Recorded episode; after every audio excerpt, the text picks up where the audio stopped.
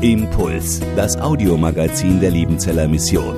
Predigten, Veranstaltungen und Specials weltweit am Leben dran. Impuls zum Nach- und Weiterdenken.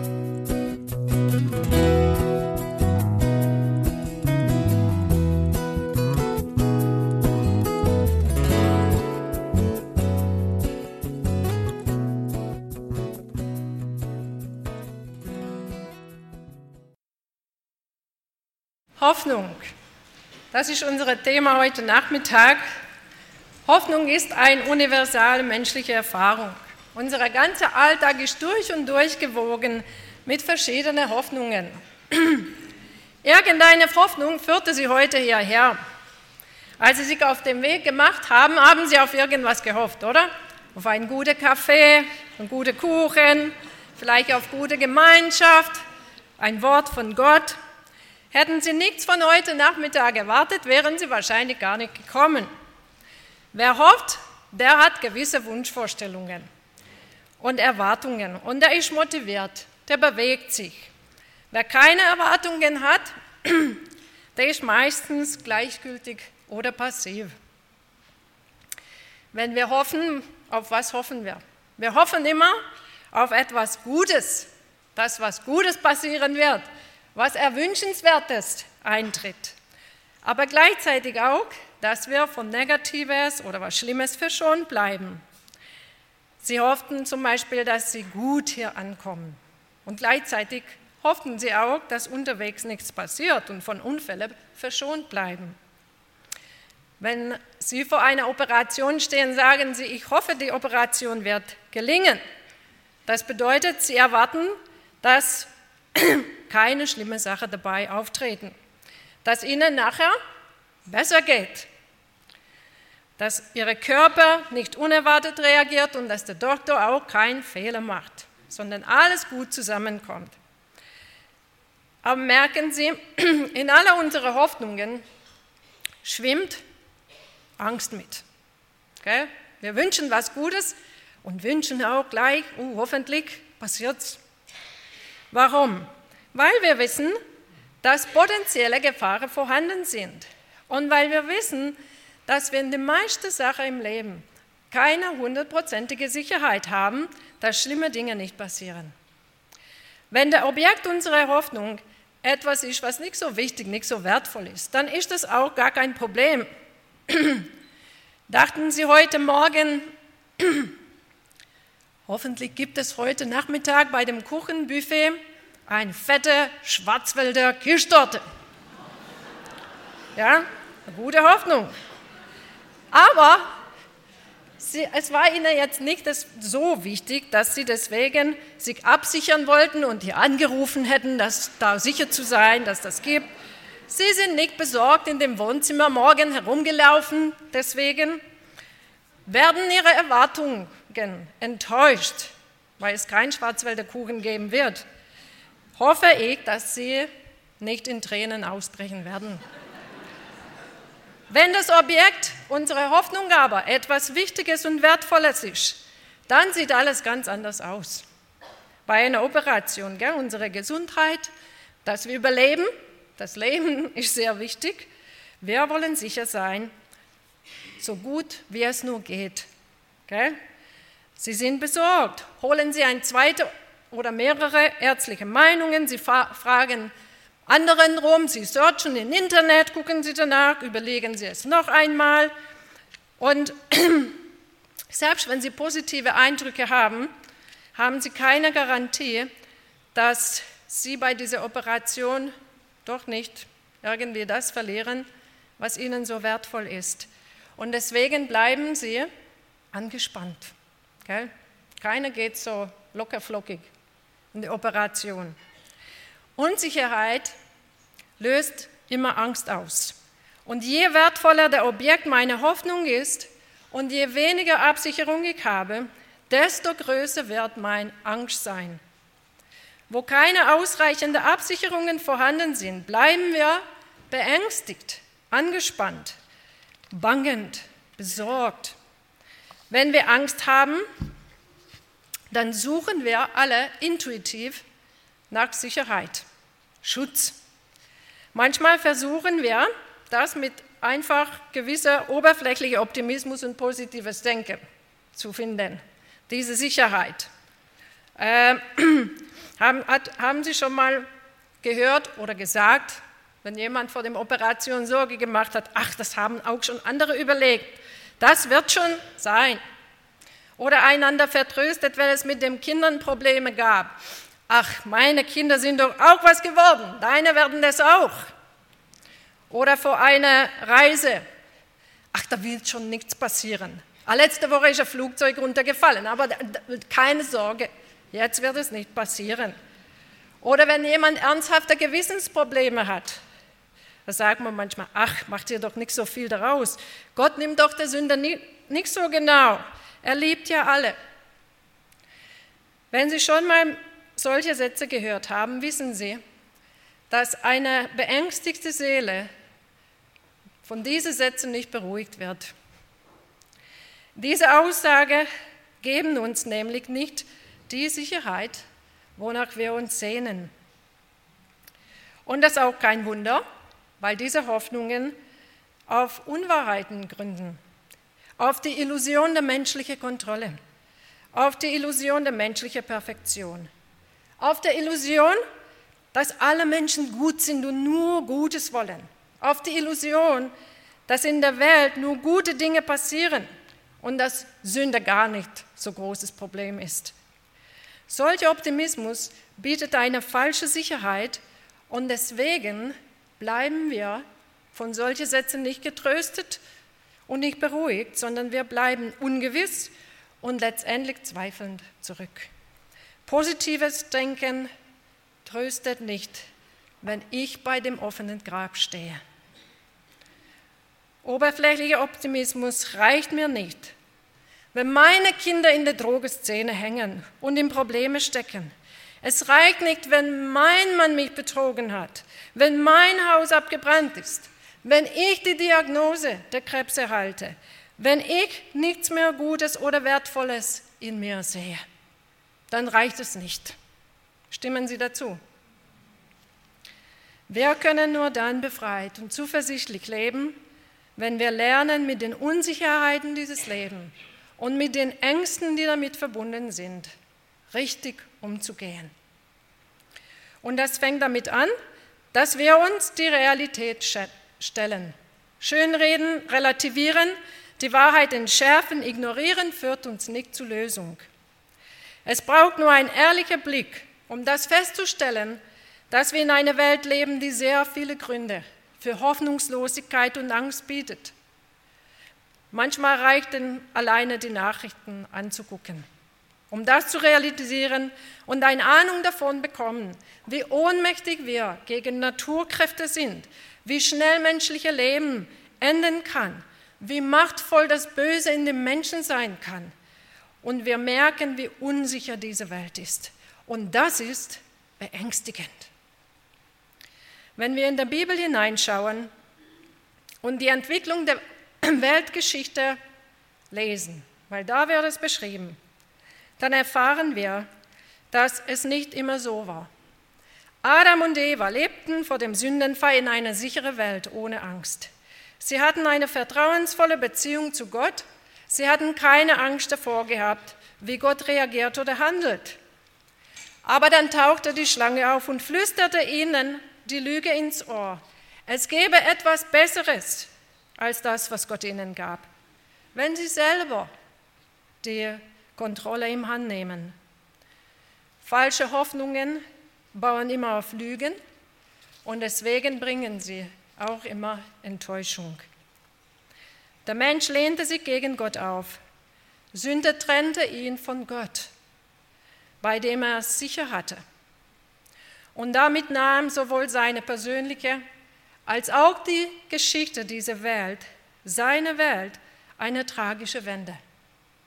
Adam und Eva müssten den Garten Eden verlassen und nun in eine Welt zurechtkommen, wo der Erdboden verflucht worden ist, wo Frust, Schweiß, Dornen, Schmerz, unerfüllte Sehnsüchte und Tod herrschen werden.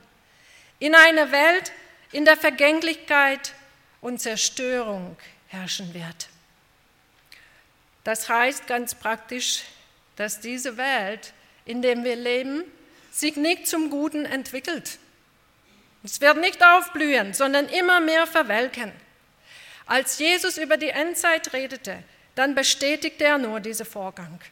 Er sagte, es werden Kriege kommen, Naturkatastrophen, Erdbeben, Ungerechtigkeit wird überhand nehmen, Menschen werden selbstsüchtig und lieblos, über Werte wird eine Verwirrung herrschen. Sie werden das Böse gut heißen, das Gute für böse.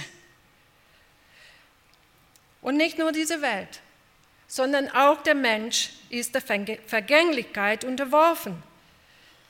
Menschliche Leben kann man heute zwar etwas verlängern, aber damit nimmt das menschliche Leben keine erstaunliche positive Entwicklung auf. Wir werden nicht jünger, wir werden nicht schöner, wir werden nicht stärker, wir werden nicht klüger, sondern wir bauen ab und wir sterben. Das Traurige ist, dass nicht nur unsere Körper, sondern auch unsere Seele ist seit dem Sündenfall für Verdammnis verurteilt.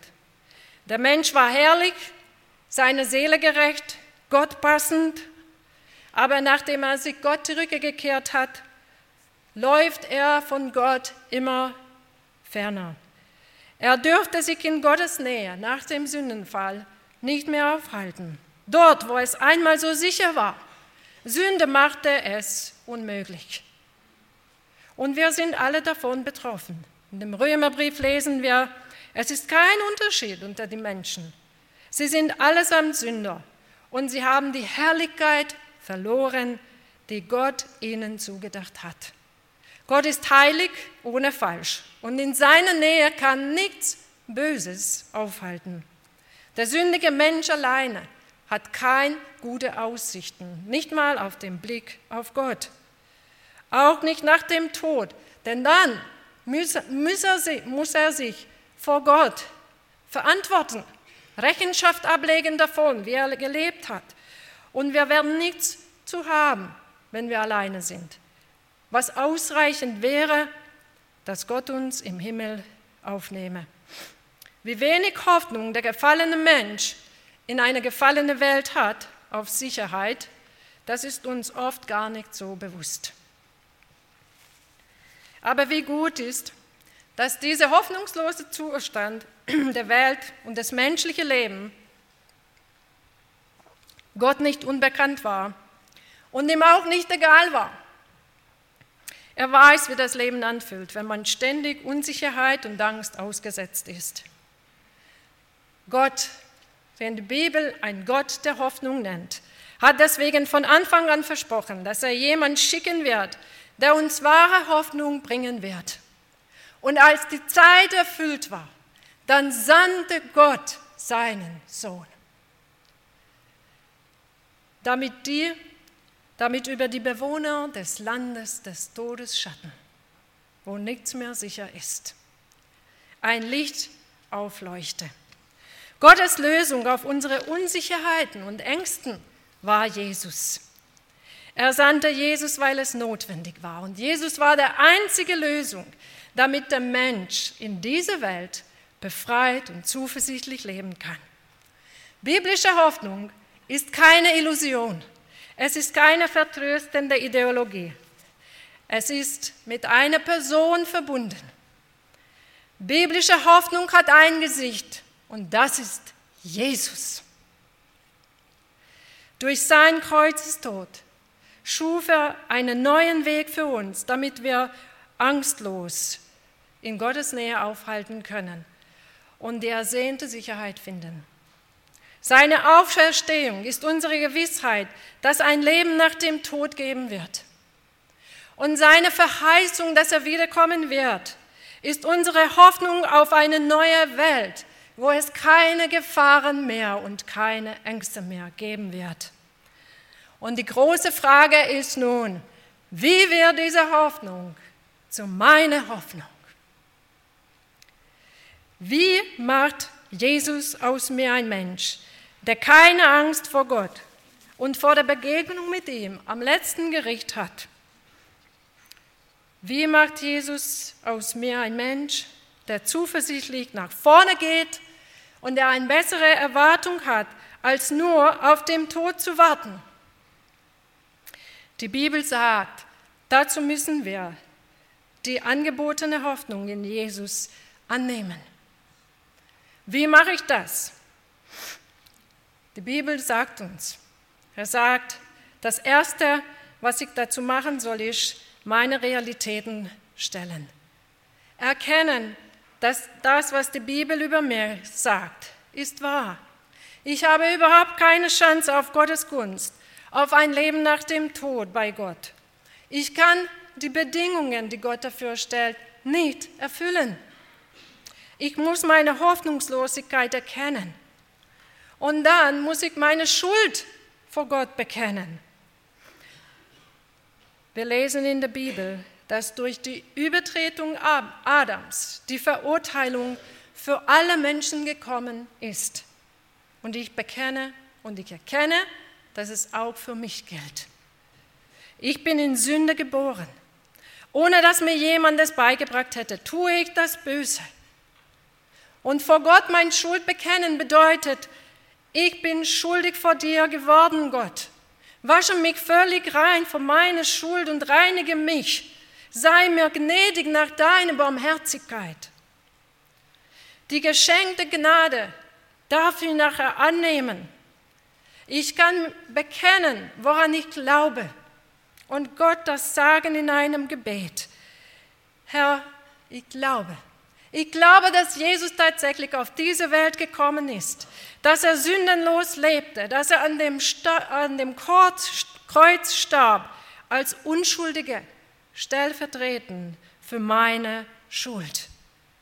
Und ich glaube daran, was die Bibel sagt, so wie der Verdammnis über Adams Sünde über mich gekommen ist, so ist auch die Gerechtigkeit Jesu kommt über mein Leben, wenn ich ihn aufnehme und wenn ich mich darauf verlasse, was er für mich getan hat.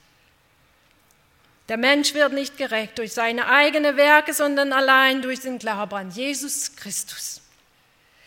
Seine Gerechtigkeit wird mir zugerechnet. Ich mag das Bild, dass Jesus uns den Mantel der Gerechtigkeit um uns herum legt. Darunter ist meine traurige Realität, meine Unvollkommenheit, mein hässliches Leben. Aber die Gerechtigkeit Jesu bedeckt mich. Ich bin geschützt und somit vor Gott angenehm. So nimmt mich Gott an. Ich vertraue darauf, was Jesus für mich getan hat. Sein vollkommener Werk ist ausreichend, um mich zu vergewissern davon, dass Gott mich wieder annimmt. So wird die in Jesus angebotene Hoffnung zu meiner Hoffnung. Eine Hoffnung, die mich nie enttäuschen wird, weil Gott selbst durch sein Wort dafür bürgt. Er ändert sich nicht, er lügt nicht, er hält, was er verspricht. Deswegen ist diese Hoffnung keine unsichere Erwartung, die auf, unsi die auf, un der auf unsichere Grund steht, sondern eine Gewissheit, dessen Garant Gott selbst ist. Jesus schenkt mir, wenn ich diese Hoffnung annehme, die Gewissheit über mein neues Verhältnis zu Gott. Allen, die ihn aufnehmen, gab er das Recht, Kinder Gottes zu heißen. Ich bekomme das Geschenk und Gewissheit der Kindschaft. Ich darf jederzeit freimütig zu Gott kommen. Ich gehöre zu seiner Familie und ich darf all die Privilegien genießen, die dazu gehören. Jesus schenkt mir die Gewissheit über das ewige Leben. Er sagte, wer an mich glaubt, der hat das ewige Leben. Ich darf heute in dieser Gewissheit wohnen, dass ich ein Bewohner und Teilhaber Gottes ewigen Reich werde. Ich weiß nicht die Stunde meines Sterbens, aber die Ungewissheit darüber ist mir nicht mehr beängstigend, weil ich weiß, was danach passiert. Und das ist eine gute Sache. Hiob wusste das. Er sagt, ich weiß, dass mein Erlöser lebt. Und zuletzt wird er über meinen Staub sich erheben und ich werde Gott schauen. Er sagt, ja, ich werde ihn schauen, meine Augen werden ihn sehen, ohne ihm ein Fremd zu sein. Das finde ich so schön. Wir begegnen uns wie Bekannte, wie Vertraute. Danach sehnt sich mein Herz, sagt Hiob. Jesus schenkt mir die Gewissheit der Auferstehung. Wir wissen, dass der, der Jesus auferweckt hat, wird auch diejenigen auferwecken, die in Jesus Christus gestorben sind. Ich werde in jeder Hinsicht neu gemacht. Mein Körper wird nicht mehr die Spuren der Vergänglichkeit haben. Meine Seele wird rein, nichts mehr Böses in ihm. Jesus schenkt mir die Gewissheit, wie das letzte Gericht für mich ausgehen wird. Es gibt nun kein Verdammnis für denen, die in Jesus Christus sind. Ich habe einen Fürsprecher und seine Gerechtigkeit wird mir zugerechnet. Die Hoffnung, die ich in Jesus habe, geht über dieses Leben und über diese, diese Welt hinaus. Aber sie macht meine Schritte schon heute und hier sicher. Ich kann zuversichtlich meiner für mich ungewisse Zukunft begegnen. Nun denken vielleicht manche, ja, was mit mir nach dem Tod passiert, das macht mir nicht mehr so Angst. Was mir eher Angst macht, ist, was bis dahin passiert, bis ich endlich sterbe. Was mir Angst macht und Verzweiflung bringt, das ist diese Zwischenzeit. Was ich jetzt durchmachen und erleben muss. Wie hilft mir Jesus in meine momentanen Realitäten, in meine Alltagsängste, die mich daran hindern, gelassen, befreit und hoffnungsvoll zu leben? Und vielleicht sitzen ja manche, die sagen, ich bin, ja, das mit dem Vertrauen mit Gott, das, da bin ich schon ein bisschen realistischer geworden. Sie sind vielleicht misstrauisch geworden mit Gott, weil sie erlebt haben, etwas, wo sie so sehr auf Gottes Hilfe gerechnet haben. Sie haben so gehofft, dass er eingreift, dass er handelt. Und er tat es nicht. Und nun sind sie enttäuscht. Und es ist nicht mehr so einfach, Gott zu vertrauen. Auf was kann ich nun hoffen? Mich sicher verlassen während dieser Zwischenzeit. Das ist eine sehr berechtigte und eine sehr wichtige Frage. Schon im Lebzeiten Jesu herrschte darüber große Verwirrung, welche Hoffnungen er eigentlich brachte. Denken Sie nur an den Emmaus-Jünger. Sie waren unterwegs nach der Kreuzigung. Jesus war schon auferstanden, aber sie haben nicht zugehört, richtig? Sie haben damit nicht gerechnet, erwartet. Und wie sie traurig auf dem Weg gehen, dann kommt ein Fremder, nähert sich zu ihnen. Und sie wissen nicht, dass es Jesus ist, aber sie kommen mit dieser Fremde ins Gespräch. Und wissen Sie, was ist der Erste, was dieser Fremde von ihnen fragte? Warum seid ihr so traurig? Diese Jünger waren Menschen, die mit Jesus viel erlebt haben. Nun sind sie unterwegs, traurig und mutlos wie aussichtslose Nachfolger. Warum? Sie, wir erfahren es. Sie antworten, Jesus, bist du der Einzige, der in Jerusalem nicht weiß, was passiert ist in den letzten Tagen? Das von Jesus? Der große Prophet, der mächtig im Tat und im Wort war, vor Gott und von dem ganzen Volk, und wie ihn die Hohepriester und unsere Obersten überlieferten und zum Tod verurteilt haben und ihn kreuzigten und dann kommt's. Wir aber hofften, er sei der, der Israel erlösen sollte. Der Grund ihrer Mutlosigkeit war, dass ihre Hoffnung enttäuscht wurden. Sie machten das zu ihrer Hoffnung, was sie sich gewünscht haben, wonach sie sich gesehnt haben. Und sie haben erwartet, dass Jesus sie erfüllt. Sie dachten, Jesus wird die Realitäten ihrer Alltage ausheben, dass er der, äh, aufheben, dass er derjenige sein wird, der auf ihre momentane politische Lage eine Lösung bringen wird. Wir aber hofften, er sei der, der Israel erlösen wird. Damit meinten sie die Befreiung von dem Römer. Freiheit, Gerechtigkeit, wieder Sicherheit. Sie haben zwar ihre Hoffnung auf Jesus gesetzt, aber sie haben nicht genau zugehört, als Jesus mit ihnen darüber geredet hat, dass sein Reich nicht von hier ist. Sie haben nicht genau zugehört, was Jesus gesagt hat, wer er sei für sie. Obwohl ihnen Jesus das alles gesagt hat. Nun war ihre Hoffnung zerstört, weil Jesus ihnen nicht das gebracht hat, was sie mit seiner Person verbunden haben. Sie waren enttäuscht, fühlten sich betrogen, als wäre Jesus ihnen etwas schuldig geworden. Aber was er nicht versprochen hat, da, da bleibt er nicht schuldig, dass er das nicht macht. Der wahre Grund ihrer Enttäuschung war, dass sie Jesus mit falschen Hoffnungen verbunden haben. Nun, sie waren enttäuscht. Auch heute sind enttäuschte Nachfolger und Jesu Jünger unterwegs, ohne Freude, ohne Zuversicht, beängstigt und mutlos und aus dem gleichen Grund. Sie sind verwirrt darüber, welche Hoffnung Jesus ihnen brachte. Auf Gottes Aussagen und Verheißungen gegründete Hoffnung lässt mich nicht beschämt und enttäuscht zurück. Wenn meine Hoffnung mir Enttäuschung gebracht hat, dann war es eine falsche Hoffnung. Setze deine Hoffnung nicht darauf, dass Jesus alle deine Wünsche erfüllt, sondern dass er all das tut und das richtig und rechtzeitig und auf die richtige Art und Weise tut, was er versprochen hat. Was können wir von dieser Emmaus-Jünger lernen?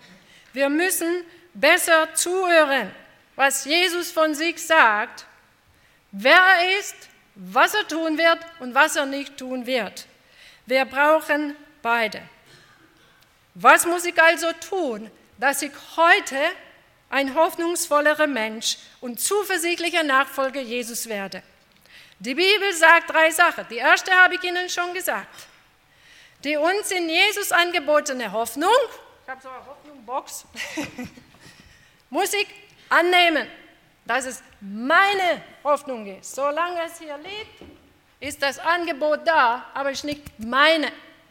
Das Zweite ist, was die Bibel sagt. Ich muss in der Erkenntnis Jesus wachsen. Diese Hoffnung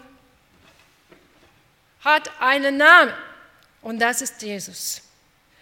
Und damit ich ermutigt werde, muss ich wissen, was alles in diesem Geschenk drin ist. Gell? Was gehört alles zu diesem Geschenk? Und da sind ganz viele verschiedene Dinge drin. Wenn ich, wenn ich das nicht weiß, was drin ist, dann empfinde ich mich auch arm. Wenn ich anfange, da reinzuschauen und mir immer mehr bewusst wird, welche Gewissheiten ich habe, dann werde ich zuversichtlicher. Wenn ich die ganze Zeit hoffe, da ist 1000 Euro drin und nie genau reinschaue, werde ich auch nicht merken, dass da kein 1000 Euro ist. Okay? Da werde ich enttäuscht. Passiert mir was und dann denke ich, oh, da ist 1000 Euro drin. Oh, große Enttäuschung, da ist ja gar kein, gar kein 1000 Euro drin. Es ist, das heißt in der Erkenntnis Jesus wachsen, das Geschenk sozusagen auspacken was mir in Jesus gegeben worden ist. Theoretisch Wissen macht mich aber noch nicht gelassen. Das Dritte, was ich machen soll, ist, ich muss an dem, was ich erkannt habe, festhalten. Das ist, was die Bibel sagt. Das heißt, rechne damit, verlass dich darauf. Das ist eine Gewissheit. Wandle, wandle in diese Gewissheit. Ähm, dann werde ich erst, wenn ich in Situationen komme, die mir Angst einjagen, beruhigt. Wenn ich mich darin übe. Diese Festhalten, sagt die Bibel, ist nicht etwas, was wir einmal machen und dann sind wir ja hoffnungsvoll. Was reicht für jeden Tag? Nein, ich muss mich darauf, das ist ein Prozess. Ich werde immer mehr meinen Schatz entdecken in Jesus. Und ich werde immer mehr mich darin üben müssen, dass ich darauf verlasse. Die Bibel sagt sogar, dass zu Hoffnung gehört auch Ausharren und Geduld. Das ist, was uns gesagt worden ist. Die, lassen Sie mich mal das vielleicht nochmal mit einer Bild veranschaulichen, weil das ganz arg wichtig ist. Wenn Sie in eine tiefe Wasser gefallen sind, Sie können nicht schwimmen und da schmeißt jemand Ihnen einen Rettungsring rein. Das ist wichtig schon mal, dass Sie wissen, wie ein Rettungsring rein aussieht. Gell? Kohleflasche, leere Kohleflasche bleibt auch oben aber das wird sie nicht sicher an Ufer bringen. Gell? Die Rettungsring müssen sie kennen. Und dann reicht es, wenn sie theoretisch wissen, ah, das ist ein Rettungsring. Das ist dafür da, dass mir hilft. Reicht das? Nein. Was müssen sie machen? Sie müssen diesen Rettungsring ergreifen, reinschlüpfen und dann können sie sich entspannen. Dann werden sie gelassen. Wenn Sie einmal diese Rettungsspring an sich haben, heißt das, Sie kommen ganz schnell ans Ufer? Nicht unbedingt. Nicht unbedingt. Sie brauchen Ausharren und Geduld. Aber sie, sie sind schon mal nicht mehr so beängstigt wie früher. Gell? Da kommt Gelassenheit. So, ich möchte das mit Ihnen praktisch jetzt machen. Okay, ein paar praktische. Beispiele. Wie sieht es aus? Die in Jesus angebotene Hoffnung kennen, wachsen in der Erkenntnis und dann festhalten daran und in meine Gewissheiten zu wandern, damit ich erlebe, wie Jesus mich in eine unsichere Welt, in mein beängstigte Herz immer wieder beruhigt oder tröstet oder mir Kraft gibt. So, zum Beispiel in diesem Paket ist drin die Hoffnung und die Gewissheit auf seine Begleitung. Als Jesus im Himmel zurückgegangen ist, was waren seine letzten Worte an seine Jünger? Die beängstigt waren, was wird mit uns jetzt passieren? Der unsere Sicherheit geht. Jesus sagte, ich bin bei euch alle Tage bis Ende der Welt. Das heißt, wir bekamen in ihm die Hoffnung der Begleitung, seine Begleitung. Heißt das, ich werde nie das Gefühl haben, verlassen zu sein, oder einsam zu sein? Heißt es, er hat mir versprochen, dass um mich herum immer Menschen sein werden, dass meine Kinder immer in meiner Nähe sein werden, dass Menschen zu mir immer treu stehen werden, dass ich nie schwierige Wege alleine gehen muss, wo ich einfach, wo niemand mir das abnehmen kann? Nein, das ist nicht, was Jesus gesagt hat. Jesus gesagt hat, wenn die Zeit kommt, wo du dich einsam fühlst, dann greif danach und halte dich daran fest, weil du bist nicht allein. Ich habe versprochen, ich werde bei dir sein, ich verlasse dich nicht. Und wenn Einsamkeit dich überfällt, dann denk daran, du bist nicht allein, ich bin da. Und wenn ich da bin, dann fang an mit mir zu reden. Lass nicht zu, dass deine Ängste in deine Kopf und deine Herz umkreisen und dich unterdrücken. Nein, fäng an mit mir über diese Ängste zu reden. Ich bin da. Ich höre zu. Ich nehme das ernst, was du sagst. Schüttel dein Herz von mir aus.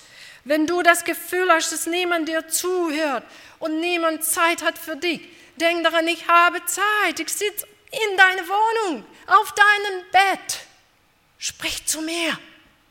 Sprich zu mir ich bin da. Wenn der dunkle Tal kommt und niemand für dich durchqueren kann, dann rechne damit, ich bin da. Und dank dafür. Herr, ich danke dir, dass du mir durch die dunkle Tal durchgehst. Und dass du gesagt hast, dass selbst im dunklen Tal deine Gnade und deine Barmherzigkeit werden mich folgen und deine Güte begleiten mich. Daran will ich festhalten. Stille mein beängstigtes Herz. Du bist da. In diesem Geschenk ist drin die, die Hoffnung und die Gewissheit seiner Hilfe. Heißt das, hat er uns Hoffnung darauf gemacht, dass uns jeden Tag alles gelingen wird? Dass alles nach meinen Vorstellungen läuft? Dass mein To-Do-Liste alles durchgehakt wird? Dass ich nie Frust empfinden werde? Nie hilflos, ohnmächtig, ratlos in Situationen stehen werde? Hat er mir versprochen, dass seine Hilfe sofort da sein wird? Und das immer in der Form, dass alle meine Schwierigkeiten verschwinden? Was, wenn seine Hilfe das wäre, dass er dir Kraft gibt, auszuharren in deine schwierige Situation? Haben wir manchmal davor Angst, dass niemand uns helfen kann, dass wir uns für alles verantworten müssen? Haben wir die Angst, wenn ein Problem lang dauert, dass es nie anders wird? Haben Sie manchmal die Angst, dass Gott bei Ihnen nicht ein Wunder tun wird, obwohl er das machen könnte? Natürlich haben Sie. Ich habe diese Ängste. Die sind reelle Ängste in eine gefallene Welt. Jesus sagt, halte an das fest, was ich dir versprochen habe. Die Gewissheit meiner Hilfe bedeutet, rechne damit, dass ich dir helfen kann. Du ruf mich an in deiner Not. Ruf mich an. Bitte und es wird dir gegeben. Fehl dir Weisheit. Bitte um Weisheit und ich werde dir gegeben. Suche mein Angesicht und ich werde dich führen. Brauchst du Hilfe? Ich bin da. Sei gewiss, dass du nicht alle Lösungen selber bringen musst, dass du alles selber hinbekommen musst. Ich tue meinen Teil, vertraue dich darauf. Ich bin am Wirken, an der Sache ran. Was den Zeitpunkt, was das Tempo, was der Form meiner Hilfe betrifft, da bitte ich dich, meine Weisheit und meine Liebe zu vertrauen. Aber vertraue darauf, dass du nicht alleine gelassen bist.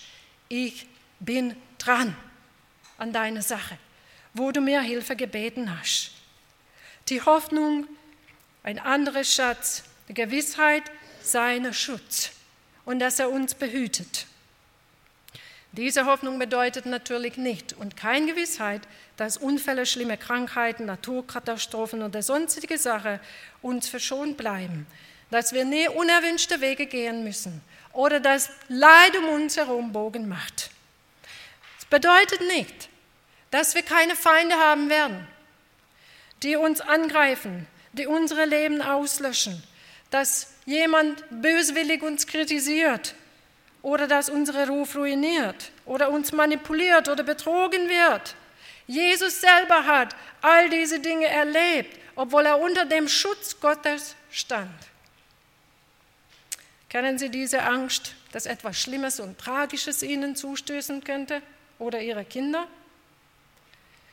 Dass die Angst, was andere Menschen an Sie antun können, die sind reelle Ängste. Ich habe sie auch. Vielleicht sie nicht. Ich habe sie. Und ich lerne mit diesen Ängsten so zu leben oder meine Gewissheit und meine Friede darin zu finden, indem ich lerne, mich an dem festzuhalten, wofür ich Gewissheiten habe. Ich bin da. Auch. Du bist meins. Ich kenne dein Stehen und dein Sitzen und deine Wege sind mir anvertraut. Ich weiß, dass du manches nicht für dich selber ausgesucht hast. Sie sind meine Wegführungen für dich. Und für die Wege, auf denen ich dich führe, für die verantworte ich mich. Hab keine Angst. Ich werde dich stärken. Ich werde dich trösten. Ich werde dich tragen. Ich werde alles so lenken, dass es zum Schluss dein Bestes dient. Jesus hat uns nichts davon gesagt, wann es uns bewusst sein wird. Vielleicht in diesem Leben manches und manches vielleicht erst im Himmel. Seien Sie nicht enttäuscht von ihm, wenn Sie nicht alles hier verstanden haben. Gott blieb Ihnen nichts schuldig, weil das er nicht versprochen hat. Aber er hat versprochen, dass, sie auf diesen, dass er auf diesen Wege uns schützt, uns trägt, uns behütet. Dass Jesus auf mich Acht hat. Die Hoffnung, seine Friede und Trost heißt nicht, dass ich immer alle Antworten bekomme, dass ich immer seine Entscheidungen und Zeitplan und Vorgehensweise nachziehen kann, dass mir nie was körperlich oder seelisch wehtun wird, dass ein verletzungsfreies Leben haben werde. Haben Sie manchmal Angst, mit Ihrem Schmerz alleine zu bleiben? Dass niemand erfährt und niemand weiß, was Sie durchmachen? Dass kein Mensch Ihre wahre Tiefen nachvollziehen kann? Halten Sie an das fest, was Gott Ihnen versprochen hat, was Jesus Ihnen als Gewissheit mitgegeben hat. Und das war nicht die Gewissheit, dass Menschen mitfühlen werden, dass Menschen das nachvollziehen werden, sondern Jesus sagte, ich fühle mich. Ich war ein Mensch der Schmerz, der Krankheit. Er, hat, er ist unser hohe Priester, der mitfühlen kann der das versteht, der auch neben dir ist, wenn im Verborgenen deine Tränen fließen. Er erzählt es. Und er hat versprochen, dass er Verletzte heilt und tröstet und ihnen seine Friede gibt. Ich weiß nicht, ob Sie das mal erlebt haben. Ich hoffe sehr, dass Sie verzweifelt in Ihre Verletzungen geheult haben. Aber vor Jesus und sie endeten mit getrockneten Tränen. Ich habe das schon erlebt. Wenn ich mit ihm geredet habe, vor ihm geheult habe, meine Verletzung ihm hingehalten hat, dann hat er das getan, getröstet, mir Friede geschenkt, neue Mut, die Hoffnung seiner unfehlbaren Gedächtnis und Gnade. Ich bin bei dir, ich weiß nicht, ob Sie davon manchmal Angst haben, was alles Ihnen passieren könnte, ein Schlaganfall oder Demenz, die Ängste, wenn wir alles vergessen werden und nicht mal an unsere eigenen Namen erinnern können. Und Jesus hat uns gesagt, ich werde da sein und ich vergesse nicht. Verlass dich darauf. Die Verheißung gilt nicht dafür, dass deine Arme nie schwach werden, dass dein Gedächtnis nicht mal weg sein wird, sondern deine Gewissheit ist, dass wenn das passiert, du wirst vielleicht nicht mehr über deinen Namen nachdenken können oder erinnern, vielleicht nicht mal an Gott denken können, aber Gott wird dich nicht vergessen. Das tröstet mich unheimlich. Ich werde nicht vergessen. Gott leidet nicht unter Gedächtnisverschwund, unter Demenz. Er wird da sein. Er wird mich tragen. Ich fürchte dich nicht. Ich habe deinen Namen in meine Hand geschrieben. Ich werde dich nicht vergessen. Warst du einmal aktiv und kannst du heute nicht? Hast du das Gefühl, andere haben dich vergessen? Gott sagt, er ist nicht ungerecht dass er deine Werke und die Bemühungen in der Liebe vergesse, was du für seinen Namen bewiesen hast. Ergreife das und halte daran fest. Ich möchte noch eine, die Hoffnung, seine ständige Fürbitte. Alle von uns, oder kann sein mehrere von uns, werden Zeiten erleben, wo unsere Glaube nicht stark sein wird und Jesus hat keine Hoffnung uns dafür gegeben, dass wir immer starke Glaube haben werden, dass es nie Zeiten der Zweifel oder innere Kraftlosigkeit geben wird, dass es nie Zeiten der Anfechtung geben wird, wo es mir sehr schwer fallen wird, mich an Jesus festzuhalten. Die Verheißung hat Jesus nicht gegeben. Aber er wusste, dass solche Zeiten kommen werden. Denken Sie an Petrus. Vor der Kreuzigung hat er gesagt, Petrus, ich habe für dich gebetet, dass dein Glaube nicht aufhöre. Für sie wird der Geist Gottes kommen zu Hilfe in unserer Schwachheit, sagt die Bibel. Das heißt, sie sind immer in der Fürbitte Jesu eingebettet, auch was ihre Glaube angeht, damit ihre Glaube nicht aufhöre. Er betet dafür. So, es gibt noch sehr viel, sehr viel in dieser Kiste, okay? Ich habe Ihnen nur einen kleinen Geschmack hier gegeben. Ich hoffe, Sie sind ermutigt, in der Erkenntnis Jesus wachsen, wenn sie wissen, was Jesus nicht versprochen hat. Das bewahrt sie vor Enttäuschungen. Aber sie müssen genauso wissen, was hat er versprochen, weil ihre Gewissheit wird ihre Ängste stillen. Wenn sie wissen, woran sie sich festhalten können. Was hilft mir? Ergreifen Sie die Hoffnung, die Ihnen in Jesus Christus angeboten worden ist. Wachsen Sie in der Erkenntnis. Konzentrieren Sie sich darauf, was Ihre Gewissheiten sind. Eine Hoffnung, dessen Garant Jesus ist, wird Sie befreien und Ihnen Mut geben, nach vorne zu gehen. Angst wird Sie immer wieder finden, solange Sie hier leben. Aber denken Sie an Jesus, der gesagt hat, Habt keine Angst, ich habe diese Welt überwunden. Und weil das so ist, suchen Sie Ihre Sicherheit in ihm weil das ist vorhanden. Wenn Mutlosigkeit sie überfällt, fragen sie, was ist in meinen Augen so groß geworden, dass es das Gesicht Jesu verdeckt? Und Herr, das ist auch meine Bitte an dich heute Nachmittag. Schenke uns allen erleuchtete Augen des Herzens, damit wir begreifen, zu welch großartige Hoffnung du uns berufen hast. Stärke unser Glaube. Erfüll du uns mit der Hoffnung, die wir in dir haben. Amen. Impuls ist eine Produktion der Liebenzeller Mission. Haben Sie Fragen? Würden Sie gerne mehr wissen? Ausführliche Informationen und Kontaktadressen finden Sie im Internet unter www.liebenzell.org. Die Liebenzeller Mission produziert ebenfalls das Fernsehmagazin Weltweit am Leben dran. Informationen zur Sendung und zum Empfang gibt es unter www.weltweit-magazin.de.